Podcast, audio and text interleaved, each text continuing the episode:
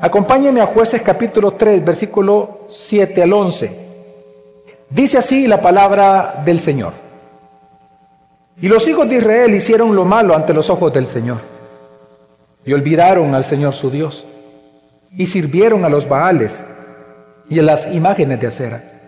Entonces encendió la ira del Señor contra Israel y los vendió en manos de Cusán Risataim, rey de Mesopotamia.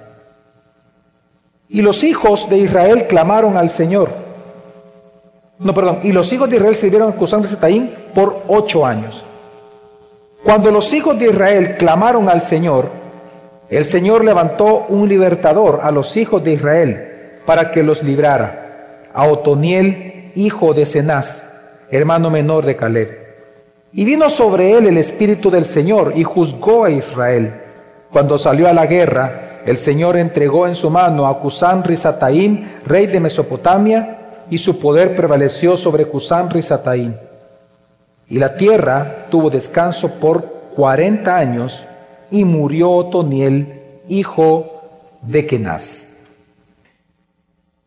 Esto, hermanos, que está frente a nosotros es una de las historias más simples que hay en la Biblia. Porque cuando uno lee esta historia, realmente nos falta muchos detalles. Por ejemplo, no se nos dice qué edad tenía Otoniel, no se nos dice quién es aparte de que era rey de Mesopotamia, ¿quién es Cusán Risataín? De hecho, hasta el día de hoy, los historiadores no logran identificar todavía exactamente quién es, porque el nombre que aparece aquí es un apodo que él mismo se puso. Cusaín, el doblemente malvado, se tendría que leer en español. Muchas preguntas, por ejemplo, que no responde esta historia. Por ejemplo, ¿en qué año sucedió? Cuando Dios dice que Él Israel clamó, la pregunta es, ¿le clamaron como le clamaron por cuánto tiempo? ¿Eran con sonidos decibles, indecibles? El Señor cuando levantó a Toniel, ¿por qué lo levantó a él? ¿Por qué no a otro? Cuando hizo guerra, ¿fue guerra a caballo? ¿Fue con armas? ¿Con ambas manos? ¿Con qué destreza? Realmente esta es una de las historias más simples que encontramos en la Biblia. El pueblo pecó, se alejó del Señor, Vienen las maldiciones de la ley, porque Dios es un Dios fiel. Él es fiel tanto para cumplir sus promesas de bendición como para cumplir sus promesas de maldición. Luego viene un clamor de parte del pueblo, Dios lo escucha, responde levantando entre ellos a Otoniel, lo llena del Espíritu Santo para que él pueda convencer a los israelitas de tomar armas y él liderarlos luego en una batalla Dios les entrega al enemigo en su mano, lo vencen y vienen 40 años de descanso. ¿Ve qué simple es la historia? Sumamente simple. ¿Por qué? ¿Por qué el historiador omitió muchos detalles en esta historia? Una de las cosas que nosotros encontramos es que la intención del autor, hermanos, no era reconstruir la historia sino que fijemos nuestra mirada en el verdadero héroe de esta historia, que no es Otoniel. El verdadero héroe de esta historia es Dios. Y que observemos su carácter, como Él, a pesar de ellos ser un pueblo idólatra, porque no dejaron de serlo, lo dice el mismo jueces, Dios se movió a compasión para ayudarlos. Y eso es lo increíble. Y eso es lo que nosotros hoy debemos de estudiar y reflexionar, hermanos, de que nuestro Dios es Dios compasivo. Dios es Dios compasivo, hermanos. Dios es compasivo. Significa que tus sufrimientos y mis sufrimientos, tu dolor y mi dolor, por causa ya sea de este mundo, por causa incluso de tus propias malas decisiones, aún el dolor de tus propios pecados, hermanos, mueven las entrañas de Dios para ayudarte, porque Él te ama a ti. Algo que esta historia nos enseña directamente es que Dios es compasivo. Y de igual manera Jesús es compasivo, nuestro gran libertador, porque hay alguien que es mucho más grande que Otoniel, mucho más grande que, que, que Sansón. Alguien mucho más poderoso que cualquier juez que va a mencionar este libro. Y ese es Jesucristo. Él es el verdadero libertador del pueblo de Dios. Una liberación de pecado y de la condenación eterna. Por lo tanto, este Jesús resulta que también es un Dios, es el Dios compasivo y misericordioso. Y si algo esta historia nos va a enseñar es que a través de Jesucristo Dios muestra su compasión por nosotros y que a pesar de que Jesús ya está sentado a la derecha del Padre en su estado de gloria, aún así todos los días, cuando Él te escucha clamar a ti y cuando Él ve tu sufrimiento, Él tiene compasión por ti. Hermanos, Jesús está lleno de ternura por ti. Hermanos, este día vamos a aprender que Jesús es tierno. Jesús realmente es fácil de tratar. Él no es Dios difícil. Él mismo dijo, venid a mí, los que están cargados, los que están trabajados, aún por sus propios pecados, yo te haré descansar. Mira que ligera es mi carga. Soy manso y humilde. Algo que vamos a aprender este día es que Jesús está lleno de entrañable amor por ti, aun cuando estás pecando. Por eso mi objetivo en el sermón de esta mañana es que el compasivo amor de Jesús te consuele. Yo espero que la misma palabra del Señor te consuele en esta mañana, entendiendo que Jesús es compasivo contigo y conmigo todos los días de nuestra vida. Amén. Pero ahora vamos a ver cómo es que el texto nos muestra esto. Bueno, tenemos que, tenemos que ver cómo Dios nos pinta la historia. Dios comienza con la raíz del problema, el pecado en el ser humano. Él comienza diciendo cómo fue de terrible el pecado cometido por Israel. De hecho, del versículo 7, si usted me acompaña, dice que tres cosas malvadas hicieron Israel en contra de Dios. Número uno dice, y los hijos de Israel hicieron lo malo ante los ojos del Señor. No es que ellos hicieron lo malo, no, es que lo hicieron delante de los ojos. Significa que a ellos ya no les importaba Dios. No es lo mismo que yo tenga un mal comportamiento a tus espaldas que yo me burle frente a ti con mi comportamiento en tu cara. Son dos cosas muy diferentes. Uno es hipocresía, lo otro es incitación. Y lo que vemos en este texto, que lo primero que hizo Israel fue incitar a Dios con su maldad. Delante de los ojos de Dios, sin temor, comenzaron a hacer lo que querían en sus propias vidas. En segundo lugar, dice que ellos olvidaron al Señor su Dios. Ellos se olvidaron de cumplir el pacto. Se olvidaron de temer al Señor. Ya no querían consultarlo para nada. Y se olvidaron de Él. Pero en tercer lugar dice, y sirvieron a los Baales y a las imágenes de acera. En otras palabras, hermanos, el gran pecado de Israel es que ellos se volvieron como Canaán. Ellos se cananizaron. Así como hoy en día la iglesia puede ser mundanalizada en ciertas áreas, así también en su momento ellos estaban siendo cananizados o mundanalizados. Y es que hermano, qué terrible lo que hizo Israel, porque Israel, ellos cayeron bajo el engaño del pecado, bajo el engaño de pensar de que para tener la prosperidad de los cananienses, que para tener la prosperidad de lo que ellos hacían o lo que ellos tenían, entonces tenían que comportarse como ellos. Es exactamente lo que sucede hoy en día. Cuando tú estás con personas que son impías y todo el tiempo te hablan de sus grandezas y todo el tiempo de sus riquezas, de cómo están prosperando, llega un momento, que tú compras esa verdad. Bueno, tú compras esa mentira como verdad. Y tú comienzas a querer tener como él y de repente ves que él tiene un mejor carro que tú, que tiene mejores hijos que tú, que tiene mejores eh, cosas que tú. Y de alguna manera tú piensas, ¿qué tengo que hacer para disfrutar lo que él disfruta? Y de alguna manera comienzas a, cananizarte, a mundanalizarte, a tratar de copiar lo que hace el mundo para gozar lo que el mundo goza. Y es lo que nosotros vemos aquí. Pero qué terrible es eso. Qué terrible que el pueblo de Dios de aquel momento cayó en el engaño del pecado. Porque hermanos, el pecado es terrible. El pecado es como un ladrón que cuando te roba te deja en la miseria. Porque el pecado no solamente te roba el bienestar delante de Dios, sino que te roba a Dios. ¿Y qué sirve entonces que tú tengas todas las cosas, el mejor trabajo, el mejor ingreso o la mejor fama en las redes sociales si no tienes a Dios en ti? ¿De qué sirve, dijo Jesús, ganar el mundo entero si al final tú pierdes tu alma?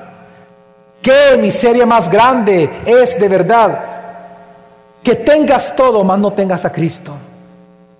Qué miserable es ese ser humano. Qué miserable esa mujer y ese hombre que teniendo todo no tiene la fuente de paz, la fuente de gozo, la fuente de armonía, la fuente de amor que es Dios mismo, porque el pecado es un gran ladrón que al robarte te deja en la miseria. Pero el pecado también es locura.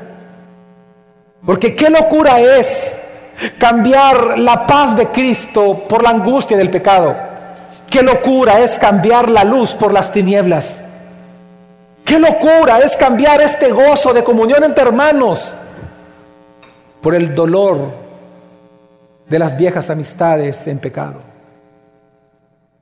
Qué locura es abandonar el amor de Dios por la traición del mundo. Qué locura es el pecado. Pero también el pecado es un abusador. Porque el pecado, el anzuelo del pecado es precisamente la seducción. El pecado es tan terrible y poderoso a la vez que te seduce. Te seduce o con una sonrisa, o te seduce con un brillo que te llama la atención, o te seduce con palabras bonitas. Y lo hace para comenzar a cauterizar tu conciencia. Y te promete cosas hermosas, satisfacciones inmediatas y permanentes, para que solo cuando esté dormida tu conciencia y tu voluntad, como un abusador te va a tomar de la mano y te va a violar. Porque el pecado es un abusador. Y lo que nosotros vemos aquí es esto. Vemos un pueblo que creyó al pecado, que siguió al pecado, que tomó al pecado entre sus manos y coqueteó con él y perdió. No perdió solamente bienestar, paz, sabiduría. Perdió todo. Porque al perder a Dios, tú pierdes todo. Por eso es que no es de extrañar, hermanos, que en el Nuevo Testamento todo el tiempo se nos recuerda a no tener amigos por impíos, o impíos, perdón, por amigos. No es posible que tú tengas, que tú puedas decir, es que mi amigo del alma, es que mis amigos, son impíos. Porque al final tú te vas a cananizar, te vas a mundanalizar como ellos. Te vas a volver como ellos. Yo escucho, ¿cuántos hombres y mujeres se jactan? No, es que fulano es mi amigo cuando es un impío. ¿Acaso te has olvidado de cómo el Nuevo Testamento nos dice diferentes frases y mandatos? No os unáis en yugo desigual. Salid de en medio de ellos, oh pueblo mío. Aléjense de los tales, están separados. Al final no dice la escritura en el Nuevo Testamento la razón por la cual Dios pide todo esto, porque resulta que las malas compañías corrompen las buenas costumbres, lo dice la escritura. Claramente, si hay una esfera en la cual nosotros convivimos y tenemos que saber convivir con respeto con los impíos y tenemos que amarlos a, ellos como seres humanos. Claro que sí. Por ejemplo, en la esfera laboral. Tú tienes que convivir con ateos, con gnósticos, testigos de Jehová, con, no sé, con satanos, satanistas, lo que sea. Y tú tienes que amar la imagen de Dios en ellos, respetarlos a ellos y convivir con ellos, trabajar con ellos, no ponerle la camita porque no son cristianos. No, no, no, al contrario ayudarles en su trabajo. Hay esferas en las cuales tú tienes que convivir con ellos en paz. Por ejemplo, la vecindad, las ayudas sociales, el, hecho de estar en, el, estudio, en tu trabajo, eh, perdón, en el colegio, en la universidad. Tú puedes tener maestros satánicos y eso no te va a impedir a ti, no te tiene por qué impedir recibir una clase de una ciencia. Pero de eso a decir que es tu amigo y tu amiga, no te equivoques, hermano. Hasta el día de hoy, el pecado de mundanalidad sigue siendo pecaminoso. Y es lo que nosotros vemos aquí. Hermanos, qué terrible es el pecado. El pecado es un ladrón, es locura y un abusador. Por eso es que la Biblia te manda y nos manda a nosotros alejarnos de él. Pero he aquí que también esta mañana yo no solamente quiero hacerte la exhortación a que te alejes del pecado, sino que te hago una exhortación mucho mayor, a que más que temerle al pecado, hay alguien más al cual tú deberías de temer. Y es a Dios y su justicia. Es a Dios. Porque si el pecado es terrible, hermanos, más terrible es nuestro Dios. Si no leamos el versículo 8, que fue lo que Dios hizo de manera justa, dice, entonces se encendió la ira del Señor contra Israel y los vendió en manos de Cusam Risataim, rey de Mesopotamia, y los hijos de Israel sirvieron a Cusam Risataim por ocho años. Pues lo que Dios hizo fue precisamente ser fiel, ser fiel a su justicia. Así como ellos hicieron tres cosas en contra de Dios, así Dios toma venganza justa haciendo tres cosas contra ellos. Número uno, así como ellos incitaron a Dios, así Dios dice se encendió su ira contra ellos. Así como ellos se olvidaron de Dios como rey, bueno, entonces Dios los somete a esclavitud a un rey, y no a cualquier rey, sino que a Cusán Rizataín, que significa Cusaín, el doblemente malvado, que se considera el rey más malvado en toda la historia del libro de los jueces. No me quieren como rey. Ok, yo te voy a dar un rey. Cusán Rizataín, ve y esclavízalos. Y luego, así como ellos se olvidaron de Dios, Dios los vendió a Cusam Rizataim. Y así como ellos dejaron de servir al Señor, Dios hizo que ellos le sirvieran esclavizados a este rey. ¿Sabes por qué Dios hace esto? Porque quiero que comprendamos, hermanos, que cada vez que Dios castiga a sus hijos, los, lo hace de una manera que es digna a su grandeza. Siempre. Dios es grande, amén. Él es glorioso, amén. También sus castigos lo son, por lo tanto. Si Dios es grande, sus castigos tienen que ser conforme a esa grandeza. Para Dios el pecado no es un juego, tu pecado no es un juego. Y lo que vemos aquí es la respuesta, por un lado, de un Dios justo, pero lo sorprendente que también vemos la respuesta de un Padre amoroso. ¿En dónde, pastor? En este castigo. Por un lado, nosotros vemos que Dios es un Dios justo y por lo tanto es implacable. Isaías 48, 22, no lo busque, yo lo leo por usted, dice, no hay paz para los malvados, dice el Señor. La pregunta es, ¿por qué los que practican constantemente la maldad delante de los ojos del Señor al final no van a vivir en paz? Bueno, porque Santiago 4:4 dice que aquellos que se constituyen amigos de Canaán, del mundo, se constituyen qué? Enemigos de Dios. Y quiero decirte algo, no hay peor enemigo para el pecador que Dios. Ese es el verdadero enemigo del que peca. no el mundo, no Satanás, no los pecados. El peor enemigo del pecador es Dios porque Él es justo. Por eso es que en la escritura los profetas decía, por ejemplo, Jeremías, cuando él estaba viendo su pecado en, en, Lamentaciones capítulo 3 versículo 10, él dice, hablando de Dios, viendo su pecado, él dice, Él es para mí como oso en acecho, como león en un lugar oculto. Así compara a Dios cuando él está pecando, porque sabe que Dios es justo. Luego dice Job capítulo 20, 24, tal vez yo huya del, del arma de hierro, pero del arco de bronce lo atravesará. Es decir, tú puedes pensar, bueno, Dios no me ha castigado y, yo estoy viviendo bien chévere, y Dios me ha castigado, así que yo puedo seguir. Pero cuando Dios lo decida, en el tiempo justo de Dios, Dios es implacable. Pero también dice Amós 5:19, para aquellos que se creen astutos, dice el profeta, que Dios dice que el pecador, entendiendo que Dios es soberano, cuando está pecando, él trata de huir, pero dice, como cuando uno huye de un león y se encuentra con un oso, o va a casa, apoya de mano a la pared y lo muerde una culebra, es decir, todo le sale mal. ¿Por qué? Porque Dios es un Dios justo, implacable, que va a castigar al pecador. Pero la gran noticia que vemos en este texto es que no solamente vemos a un Dios que juzga en el Antiguo Testamento y en el Nuevo Testamento, sino que lo que estamos viendo ante nuestros ojos en esta historia es un padre que castiga no para destruir, sino para corregir a sus hijos.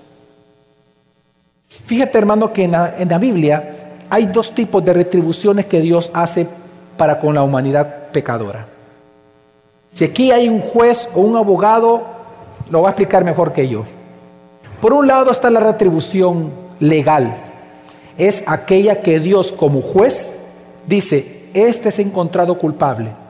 ¿Cuál es la paga justa conforme al delito? Es tal, tantos años de sufrimiento, ocho años. Esa es la retribución legal de Dios, el castigo de Dios contra el impío pecador. Pero por otro lado está el castigo de un padre al hijo, que solo es para los hijos de Dios, no para los impíos, que es el caso que estamos leyendo en jueces. Ellos eran el pueblo de Dios. Así que vemos aquí a, a Dios que Él está ejerciendo un castigo o disciplina no para destruir, sino para santificar. No para destruir, sino que para que ellos dejen de apostatar. Así que lo que estamos viendo en esta historia tan simple, tan pequeña, hermanos, lo que estamos viendo no es la espada vengadora de un Dios justo del universo, sino que lo que estamos viendo es la vara en la mano de un Padre amoroso que lo que busca es corregir a sus hijos. Y es que Dios es un Dios, hermanos, que ama a su pueblo. Y Él hace diferencia entre su pueblo y los que no son pueblo. Por ejemplo, en Jeremías capítulo 30, versículo 11, yo lo leo, Dios hace la separación, usted va a ver los dos tipos de retribución que Dios hace, uno a los impíos, a los que no son hijos, y otro a los que son hijos. Él dice, porque yo estoy contigo, declara el Señor, para salvarte. Ahora, ¿cómo Dios salva? Dice, pues acabaré con todas las naciones entre las que te he esparcido. ¿Qué es lo que Dios va a hacer con las naciones que no son sus hijos? Las acabaré las va a destrozar, las va a desmenuzar, va a hacer que desaparezcan. Pero ¿qué luego dice el versículo? Pero no acabaré contigo, sino que te castigaré con justicia, pero de ninguna manera te dejaré sin castigo. ¿Te das cuenta la diferencia? aquello le dice que los va a qué? A destruir. Al pueblo de Dios le dice, yo no te voy a destruir, te voy a castigar, pero no te voy a destruir. ¿Por qué? Porque Dios ama. Hermanos, el castigo de Dios es para disciplinarte. El castigo de Dios es una bendición de Dios. Es parte de su obra, como dice el profeta, misteriosa, para obrar la gracia y la misericordia en tu vida. Por eso en 1 Corintios 11:32 dice, pero cuando somos juzgados, nosotros los hijos, la iglesia, el Señor nos disciplina para que no seamos condenados con el mundo. Dios te disciplina, nos disciplina para santificarnos. Hebreos 12:10 dice, pero, el que nos, pero Él nos disciplina para nuestro bien, para que participemos de su santidad. Hermanos, todo castigo de Dios es bueno. No solo es justo, es bueno. Es medicina para nosotros son parte de las promesas de bendición de Dios basadas en un pacto de gracia y amor por nosotros. Ahora, ¿cuál fue el resultado de esta disciplina? Si fuera retribución legal, ellos tendrían que haber desaparecido en manos de Cusán y Sataín, pero no. ¿Cuál fue el resultado de estar esclavizados por ocho años? ¿Qué dice la escritura? que ellos clamaron a Dios. ¿Y qué hizo Dios cuando ellos clamaron? Ese es el meollo del asunto. Ese es el punto central de la historia. Veamos qué ocurrió. Versículo 9. Cuando los hijos de Israel clamaron al Señor, el Señor levantó un libertador a los hijos de Israel para que los librara, Otoniel, hijo de Cenaz, hermano menor de Caleb. Y vino sobre él el Espíritu del Señor y juzgó a Israel. Cuando salió a la guerra, el Señor entregó en su mano a Cusán Rizataín, rey de Mesopotamia, y su poder prevaleció sobre Cusán Rizataín. ¿Cuál fue la reacción del pueblo de Dios? Bueno, la que la disciplina de Dios provoca, ellos clamaron a Dios. Pero quiero que entendamos lo que estamos viendo acá. Ellos clamaron a Dios. Pero si te das cuenta, el texto no está diciendo que ellos se arrepintieron a Dios. El clamor de ellos no fue un clamor de arrepentimiento, fue un clamor de ayuda. Ayúdame Dios. En su mano tenían el ídolo y en su mano tenían el pecado. Y aún así, Señor, ayúdame. Estoy en desesperación, mira mis hijos, ayúdame. Ellos no soltaron sus ídolos. Y estaban clamando a Dios. Quiero hermanos que entender entendamos que en este momento de la historia estamos ante el clímax de la historia. Estamos en el clímax de la película. Cuando usted está viendo una película y usted no se quiere levantar ni al baño. Porque es el momento justo, lo más importante de la película es acá. Porque la pregunta que el texto nos va a responder es, ¿qué va a hacer? ¿Qué hace un Dios que es santo, santo, santo? Ante un pueblo desobediente, idólatra, que le está clamando.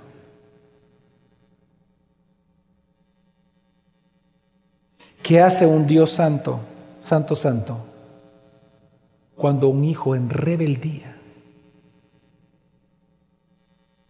bajo idolatría,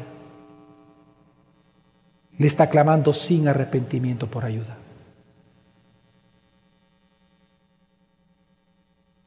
Y sorprendentemente, la respuesta es, Dios tuvo compasión de ellos. Cuán grande es mi Dios. Nadie la vio venir como decimos. ¿Usted se imagina, usted y yo siendo Dios, lo que haríamos? Ya no hubiéramos matado entre nosotros.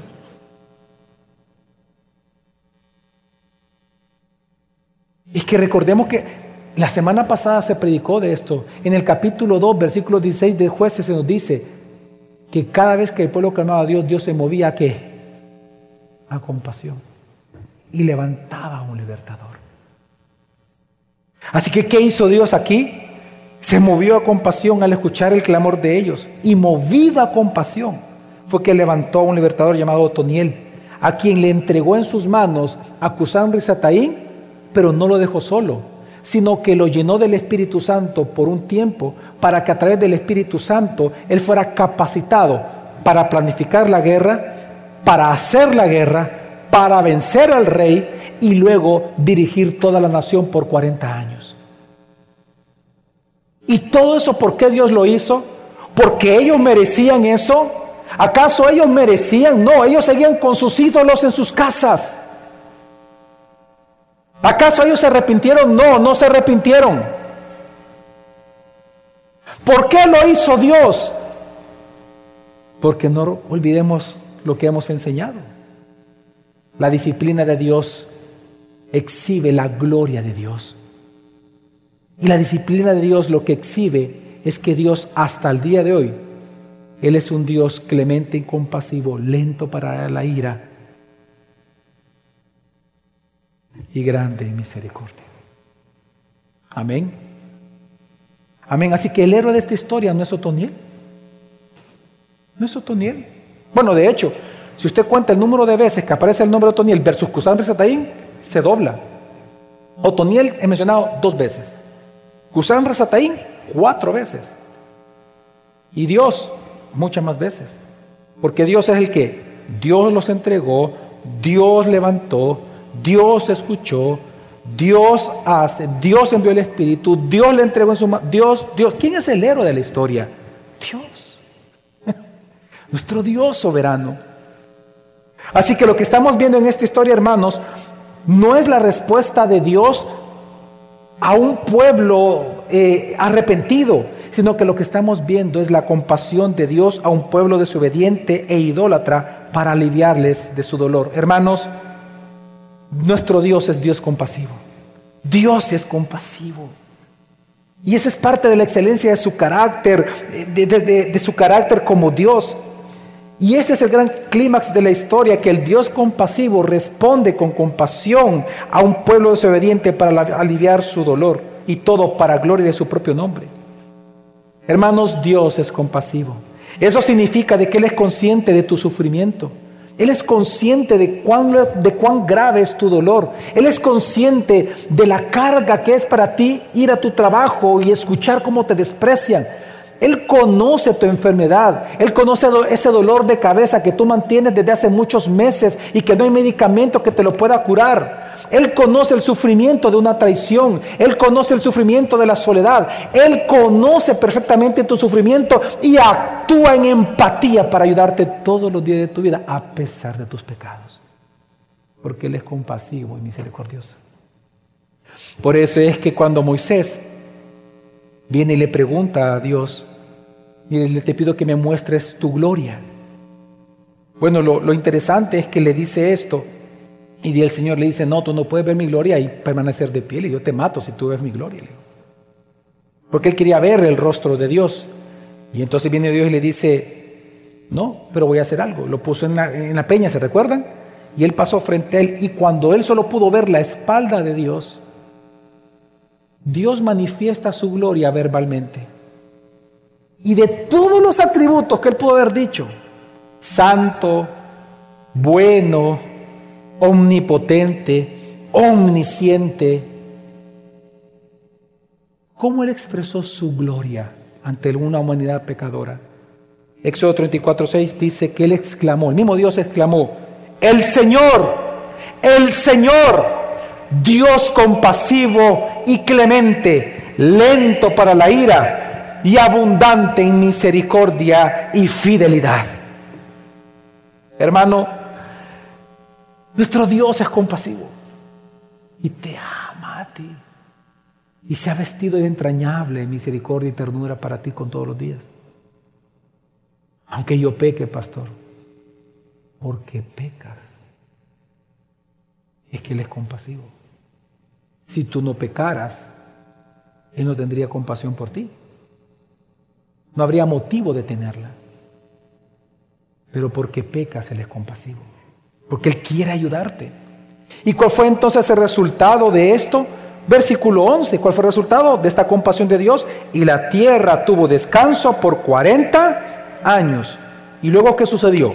Y murió Toniel, hijo de Kenaz. Pues el resultado de la compasión de Dios por un pueblo desobediente y rebelde fue 40 años de paz. Hermanos, esto nos enseña que la paz de Dios en tu vida es un regalo, no es un mérito.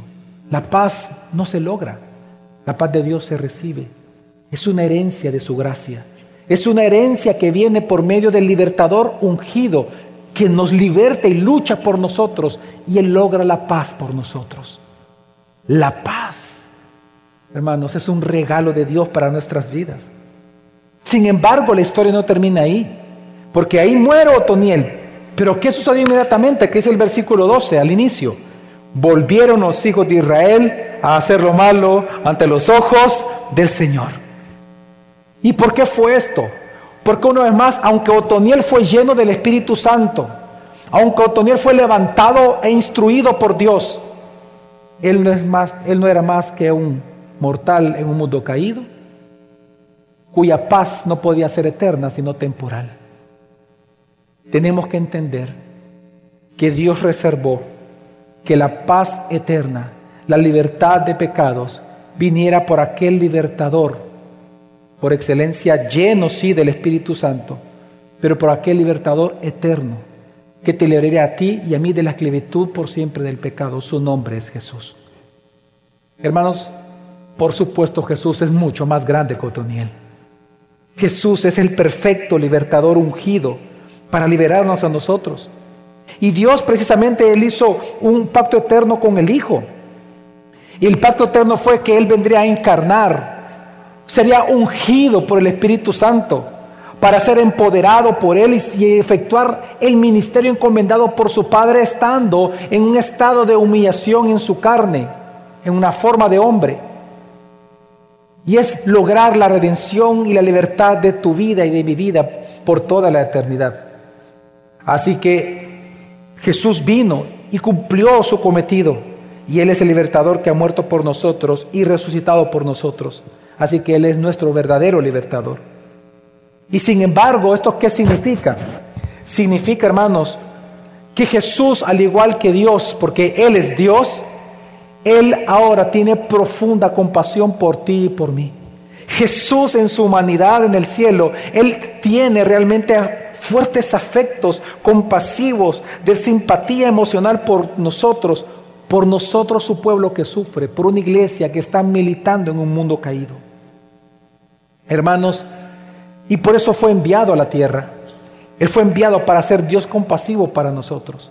A eso se refiere precisamente el, el, libro de Hebreos cuando habla de Jesucristo como el sumo sacerdote. Tú sabes que el sumo sacerdote, la función de un sumo sacerdote, dice Hebreos 5, es ofrecer sacrificios en favor de un pueblo acongojado. Pero para poder ofrecer ese sacrificio, ¿saben ustedes cuál era el carácter requerido por Dios? Que fuera compasivo. Y la manera en que Dios lograba que un sumo sacerdote fuera compasivo es llenándolo de flaquezas. Es que sufría lo mismo que el pueblo sufría. Así como el pueblo se enfermaba, él enfermaba. Así si ellos eran picados por una abeja se hinchaba, él también se era picado por una abeja se hinchaba. ¿Por qué mencionó esto? Porque la razón por la cual Jesús vino y encarnó y fue humillado tomando esa forma, forma humana, es para experimentar el mismo dolor que tú y yo. Es que tienes que pensar en esto. Dios, como Dios, Él no puede sufrir. Esa sería una contradicción. Entonces dejaría de ser Dios. Porque Él es perfecto, Él no puede sufrir. ¿Tú crees que Dios llora? ¿Tú crees que es capaz de pellizcar a Dios y que Él llore como un niño? ¿Por qué me pellizcaste? ¿Mm? Dios puede sufrir como Dios, hermanos. ¿Hay algo que le pueda dar miedo a Dios? ¿Hay algo que le pueda ganar la moral a Dios? Entonces ya no es Dios. Pero entonces, ¿cómo Él se podía compadecer de nosotros? ¿Cómo Él podía entender nuestro dolor? Haciéndose como uno de nosotros. Y es lo que hizo nuestro Señor Jesucristo. Por eso es que, mira, por eso es importante entender la doctrina de Jesucristo. Jesucristo es plenamente hombre, pero también es plenamente Dios a la vez. Amén. ¿Eso qué significa? Que como Dios, Él es Jesús, cuando Él encarnó como Dios. Él sigue siendo omnipotente, si Él quería omnipresente, Él...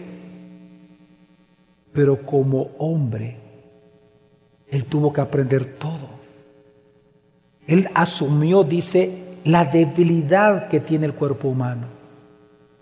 ¿Qué significa eso? Es que el cuerpo humano es, es débil. Tú, yo le compartí a, los pastores, estaba viendo un video de una explicación de un médico y decía, miren esta gota, decía. Pero una cosa, estoy hablando que es la gota de un rocío, del rocío. Una gota chiquitita, minúscula. Dice, esta es la cantidad de insulina que una persona necesita para vivir. Y luego dice, pone otra gota, un poco más gruesa. Esta gota mata a cualquier persona si esta insulina se le pone en el cuerpo humano. Yo solo miraba la diferencia entre una gotita y la otra gota y casi lo mismo. Yo solo dije, qué frágil somos, que algo tan minúsculo en media hora te puede matar. Quiero que entiendas que Jesús asumió esa debilidad. Por eso dice la Escritura que Él fue lleno del Espíritu Santo. Porque los osicianos decían, ¿cómo es que él siendo Dios necesitaba el Espíritu Santo? Y no es Dios, pues no, en su humanidad lo necesitaba, porque él asumió la debilidad humana. En su humanidad, como plenamente hombre, en teología se dice Jesús era ignorante de muchas cosas. Él tuvo que crecer, no dice la escritura que él crecía en estatura, en sabiduría y en virtud. Él aprendió a leer, él tuvo que memorizar la Torah y tuvo que luchar con, la, con eso y memorizar la palabra como un niño normal. Es más, fue el Espíritu Santo quien le reveló a él que él era el Mesías. No es que él vino y de a los cinco años yo soy el Mesías, yo sé que tengo una misión que cumplir. No, no, no. Él, él, tenía que, que, vivir y experimentar todo lo que tú y yo vivimos en este mundo caído. Eso es lo que sin pecado. Y por eso nosotros vemos a Jesús que en su humanidad, Él no, no nos engañó, Él no dijo, voy a usar mi divinidad, mi naturaleza divina para yo mentirle a todos y hacer que estoy sufriendo. No, no, no. Él sufrió de verdad. Él lloró cuando Lázaro murió. Él se enojó y botó las mesas de los cambistas. Él se angustió, dice la escritura, y dijo, oh Israel, yo quiero juntarte como el ave recoge sus polluelos bajo sus alas. Él se angustió, se angustió tanto, hermano, como tú y yo cuando tenemos miedo ante algo, tanto que dice que él sudó gotas de sangre. Ahí vemos la humanidad de Jesús. Su humanidad era tan frágil como la tuya y como la mía, tanto que en su momento de tentación él mismo dijo, Padre, si es posible, aparta de mí esta copa. ¿Acaso hay otra manera de pasar por esto? Pero así es posible, aparta de mí esta copa que tengo que beber, pero, pero... Viene la ayuda del Espíritu Santo que le ayuda a clamar al cristiano y al Hijo de Dios. Y dice, pero no se haga mi voluntad sino que se haga la tuya, Señor, pero ayúdame. Yo te necesito, Padre. Yo te necesito. Y por eso él se levantaba a orar todas las mañanas, leía la escritura, porque él tenía que crecer en sabiduría, estatura y virtud. Hay cosas que Jesús ignoraba, él mismo lo dijo. Él mismo dijo, ni los ángeles ni el Hijo del Hombre sabe cuándo será la hora, dice. Pero ¿sabes por qué sucedió todo eso? Porque Él asumió entonces esta forma de hombre. Para poder experimentar Él mismo el dolor que tú sientes cuando tú lloras. El dolor que tú sientes cuando te traicionaron y te enteraste. El dolor de aquel amigo en el cual tú confiaste y resulta que te robó. La angustia que te digan, tienes cáncer. Y por eso hoy, con libertad, tú puedes clamar al Señor cada día y cada mañana. Y resulta que Jesús mantiene una eterna compasión por ti. Tú sabes que en su estado de humillación Él sufrió, pero su estado de exaltación Él no sufrió. Él ya no sufre. Él sigue siendo plenamente hombre y vendrá como plenamente hombre y plenamente Dios. Él tiene un cuerpo físico en este momento que soporta la eternidad. Pero él ya no puede sufrir. Él ya no puede llorar porque está en un estado de gloria. Por lo tanto, la pregunta es, pero aún así, pastor, él se compadece de mí. Sí, ¿por qué? Porque él mantiene el recuerdo del dolor. Por eso es que él le dice en Apocalipsis capítulo 2 a la iglesia de Éfeso, él mismo le dice, yo conozco, dice. Oiga la palabra, yo conozco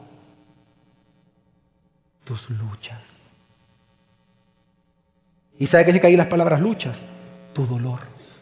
Y si Jesús dice, yo conozco el dolor humano, es porque, hermanos, Él lo conoce. Y por eso, si usted me acompaña en Hebreos 4, por ejemplo, Hebreos 4 dice, y por eso Pablo lo, lo, enmarca, perdón, este, el autor de Hebreos lo enmarca claramente y dice, Hebreos 4, versículos 14 y 15, teniendo pues un gran sumo sacerdote que trascendió los cielos, Jesús el Hijo de Dios, retengamos nuestra fe, porque no tenemos un sumo sacerdote que no pueda compadecerse de nuestras flaquezas si uno, sino uno que ha sido tentado en todo como nosotros, pero sin pecado. Amén. ¿Sabe qué está diciendo? Que precisamente aunque Él ya trascendió a los cielos, Él sigue siendo el sumo sacerdote para siempre. Y es sumo sacerdote para compadecerse de nuestras, ¿qué dice? Flaquezas. ¿Y sabes qué significa la palabra flaquezas? En griego significa enfermedad, sí. Significa dolor, sí. Pero también sabes qué significa pecado. Y esto es lo sorprendente, hermanos que tanto tus aflicciones humanas como el pecado que aún deliberadamente tú practicas, ambas cosas, lo que mueven a Jesús más que su ira es su compasión por ti. Y eso es impresionante. Tus pecados diarios mueven a compasión a Jesús, no a su ira únicamente. ¿Por qué? Porque la ira de Dios ya fue derramada en la cruz. Ya se hizo justicia. Y es que esto es hermoso. Thomas Woodwin, un, puritano inglés, él en un libro menciona y dice acerca de este texto, tus pecados en este momento lo mueven a compasión más que a ira. Claro que sí, claro que sí. Y es que como sumo sacerdote Jesús lo puede hacer. Porque si usted me acompaña a Hebreos capítulo 5, solo de vuelta a la paginita, Hebreos 5, 2, lo que dice la escritura es lo siguiente, que Él puede hacer esto de compadecerse por ti y por mí, porque dice, puede obrar con benignidad para con los ignorantes y extraviados, puesto que Él mismo está sujeto a flaquezas. Puede obrar, dice, con benignidad, es decir, con compasión, y menciona dos tipos de pecadores para con los ignorantes. ¿Quiénes son ellos? Hermanos, ¿cuántos de ustedes pecan por ignorancia? O sea, ¿cuántos de ustedes pecan por arrebatos? Levante la mano todo, por favor. ¿Sí o no? La mayoría de nuestros pecados son por ignorancia. De repente su esposa le habló mal, usted le habló mal a su esposa, reaccionan mal y se ofendieron. Y después ratito se piden perdón. Esos son por ignorancia. Pero lo otro es Dice, y extraviados, eso es adrede, con propósito. Cuando usted lo hace con alevosía, sabiendo que está pecando. Hermanos, ¿ya leyó bien lo que hace Dios? Lo que hace un sumo sacerdote, dice, obra con compasión, ya sea con los que pecan deliberadamente como los que pecan accidentalmente. A ambos, Dios tiene compasión. Hermanos, no es esto liberador para nosotros. Amén. No es liberador. ¿Sabe por qué es esto? Porque Jesús ve tu pecado y mi pecado como una enfermedad. Y préstame tu atención por un momento. Esto significa que cada vez que tú pecas, ya sea adrede o accidentalmente, quiero que entiendas que Dios lo que quiere es curar tu maldad. O sea, es curar la enfermedad. Lo que Dios busca cada vez que tú pecas, lo que se despierta es la compasión de Dios para ti. Porque es como cuando un padre ve enfermo a su hijo. Mi hijo, por ejemplo, el día viernes tuvo un esguince y en vez de ponerle un yeso, anda una bota por 15 días. Un padre cuando ve a un hijo enfermo, ¿acaso el papá se enoja con el hijo? ¿Acaso el papá se va a enojar con el miembro que está afectado por la enfermedad? No. El papá se enoja con la enfermedad. ¿Acaso el papá va a echar al hijo porque el hijo está enfermo? ¿Lo va a echar de la casa? No, lo que quiere es sanar la herida, es curar, es echar la enfermedad de la casa. Y por eso en lugar del papá de tratar mal a su hijo enfermo, lo va a tratar con ternura, con amor, con compasión. Lo va a tratar de ayudar todo el tiempo porque lo ama a su hijo. Y si un padre puede hacer eso, cuánto más nuestro Dios perfecto lo hace con nosotros todos los días. Por eso es que, mira, por eso esa palabra flaqueza es importante, porque esa palabra flaqueza que se refiere a pecado significa enfermedad. Es decir, lo que la Biblia te está diciendo es que tenemos un sumo sacerdote que puede compadecerse por nosotros todos los días, porque Él ve tu pecado y mi pecado, intencional o no, como una enfermedad. Y por eso Él se mueve a compasión, porque Él sabe que nosotros lo necesitamos. Pobrecito de nosotros y cuán grande es nuestro Dios. Amén, hermanos. Y por esto, hermanos, la compasión de Cristo por ti no es una debilidad. Él está en el cielo en su humanidad, en su humanidad, ¿dónde está Jesús? En el cielo. Él no está en todos lados, en su humanidad, Él está en el cielo, sentado en el trono a la derecha del Padre. En su divinidad, ¿dónde está Jesús? Ah, en todos lados, porque donde dos o más estén reunidos, ahí está Él en medio de ellos. Porque Él sigue siendo omnipotente. Entonces, en su humanidad, yo te pido que entiendas qué es lo que está hablando Hebreos. Habiendo traspasado los cielos en su humanidad, Él está ahora en el cielo para ayudarte y tener la misma compasión e intensidad de ternura para contigo todos los días de tu vida. Y Él se goza en eso. ¿Sabe cómo lo notamos en Juan 13.1? En Juan 13.1 eran horas antes de la muerte de Jesús. Dice la escritura que Él estaba ante la fiesta de la Pascua.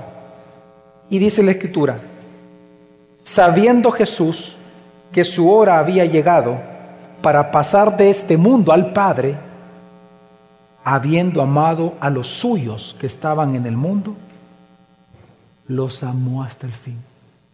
Detente por un momento. Si a ti te dicen, mira, en el trabajo has hecho tan buen tu trabajo que te vamos a dar otro puesto. Y va a pasar de ganar 500 dólares mensuales a ganar 20 mil dólares mensuales. ¿Ok? ¿Tú qué te imaginas en ese momento? el carro, la casa. te vas a cobrar, uy, voy a ocupar esto, el ahorro, el etcétera, etcétera. ¿Sí o no? Jesús, en el momento que su mente estaba saturado de la gloria inminente que recibiría una vez más, porque dice, sabiendo, dice, que su hora ya había llegado de pasar al Padre, por fin ¿Se acuerdan que Jesús dijo en su humanidad, ¿hasta cuándo estaré en medio de ustedes? Dice Jesús desesperado. Pues aquí él es, su mente saturada de la gloria ya venidera inminente que él recibiría. ¿En quién pensó? No en él. Dice, habiendo amado a los suyos, en ese momento que empezó en su gloria, los amó hasta el fin. Y por eso luego de esto es que dice que él se ceñó y empezó a lavar los pies a cada uno. Anunciando Jesús que Él como sumo sacerdote, Él está en su estado de gloria, no para servirse, para servirte a ti, para lavarte los pies, porque tú y yo lo necesitamos. Por eso, hermanos, si tú estás, sea que estés pecando deliberadamente, o que no estés pecando ligeramente. Puede ser que estés siendo castigado por Dios, como el texto lo dice en jueces.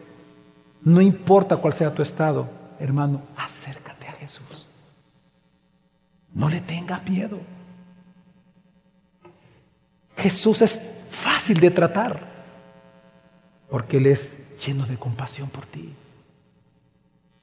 Yo sé que tú has estado alejado tal vez por mucho tiempo de la iglesia de Cristo. Ven a Cristo. Él mismo te dice, yo sé lo que tú estás pasando. Pero Señor es que tú no sabes, yo me desespero.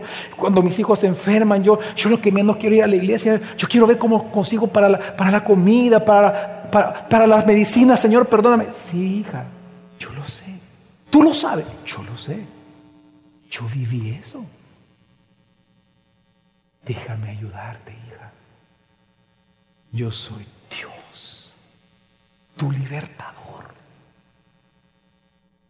Pero Señor, tú no sabes el deseo que yo tengo de, fornicar y tener muchas mujeres. Y, Yo me compadezco de ti, hijo. Pero Señor, ¿cómo es posible? Yo te amo. Regresa a mí. Porque mi yugo es fácil y ligera mi carga. Hermanos, ¿cómo te hace sentir saber que Jesús piensa en ti todos los días? En su humanidad, Él piensa en ti. En su humanidad Él sabe lo que tú sabes, lo que tú haces.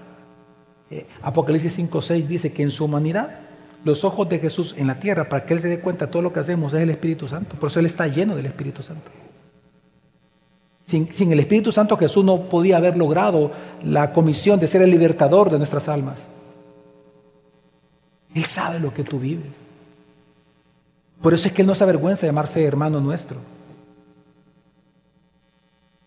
Porque Él murió por nosotros. Así que, ¿cuál debe ser nuestra respuesta? En Hebreos 4, el versículo 16, no lo leí intencionalmente, lo voy a leer todo, 15 al 16 dice Hebreos 4, 15 al 16. Porque no tenemos un sumo sacerdote que no pueda compadecerse de nuestras flaquezas, sino uno que ha sido tentado en todo como nosotros, pero sin pecado. Por tanto, acerquémonos con confianza al trono de la gracia para que recibamos misericordia y hallemos gracia para la ayuda oportuna. Hermano, hermana, yo no sé cómo tú has venido a esta iglesia hoy. Sea que has venido pecando deliberadamente o no, sea que estés siendo castigado por Dios o no, pero como hayas venido, acércate con confianza a Cristo para obtener misericordia y la gracia para el oportuno socorro que tanto tú necesitas hoy. Amén. Qué liberador es saber que tus pecados diarios lo que despiertan es la compasión de Dios.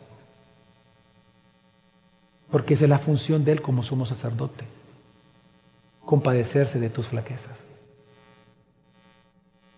Por lo tanto, hermano, yo sé que es normal que tú digas, pero, pero es que no sé, yo peco tanto y soy gran pecador y, hermano, ¿sabes que una de las promesas que Dios dio acerca de ti y de mí en Cristo. Lo dice claramente el profundo amor con que Dios nos ve, aun cuando nos castiga. Quiero terminar con este texto, es Jeremías 31, es el pasaje por excelencia que hay que estudiar a la hora de querer entender el nuevo pacto desde el Antiguo Testamento. Aquí está siendo anunciado el nuevo pacto y las características del nuevo pacto. Pues antes de hablar de eso, dice que Efraín se arrepiente y va a pedirle perdón al Señor. Pues entonces veamos lo que el Señor dice acerca de Efraín, decir, de todos los creyentes que vendrían en el nuevo pacto. Dice versículo 20, ¿no es Efraín mi hijo amado? ¿No es un niño encantador?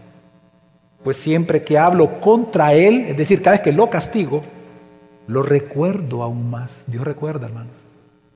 Por eso mis entrañas se conmueven por él. Ciertamente tendré de él misericordia, declara el Señor. Yo quiero que por unos segundos en este momento, de verdad se los pido. Después de 20 años de no pedir esto, voy a pedir después de 20 años. Yo quiero que cambies la palabra Efraín por tu nombre. Quiero que pongas tu nombre en lugar de Efraín. Que puedas leer eso, pero con tu nombre.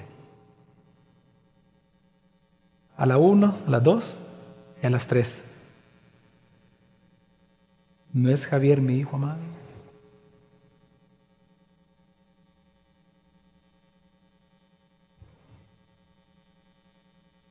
¿No es Javier Domínguez mi hijo amado? ¿No es un niño encantador? Pues siempre que hablo contra él, lo recuerdo aún más. Por eso mis entrañas se conmueven por él.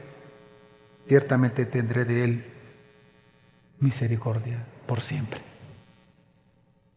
Así que hermano y hermana, has pecado terriblemente. Acércate a Jesús para que su compasivo amor por ti te consuele este día. Amén. Vamos a orar al Señor.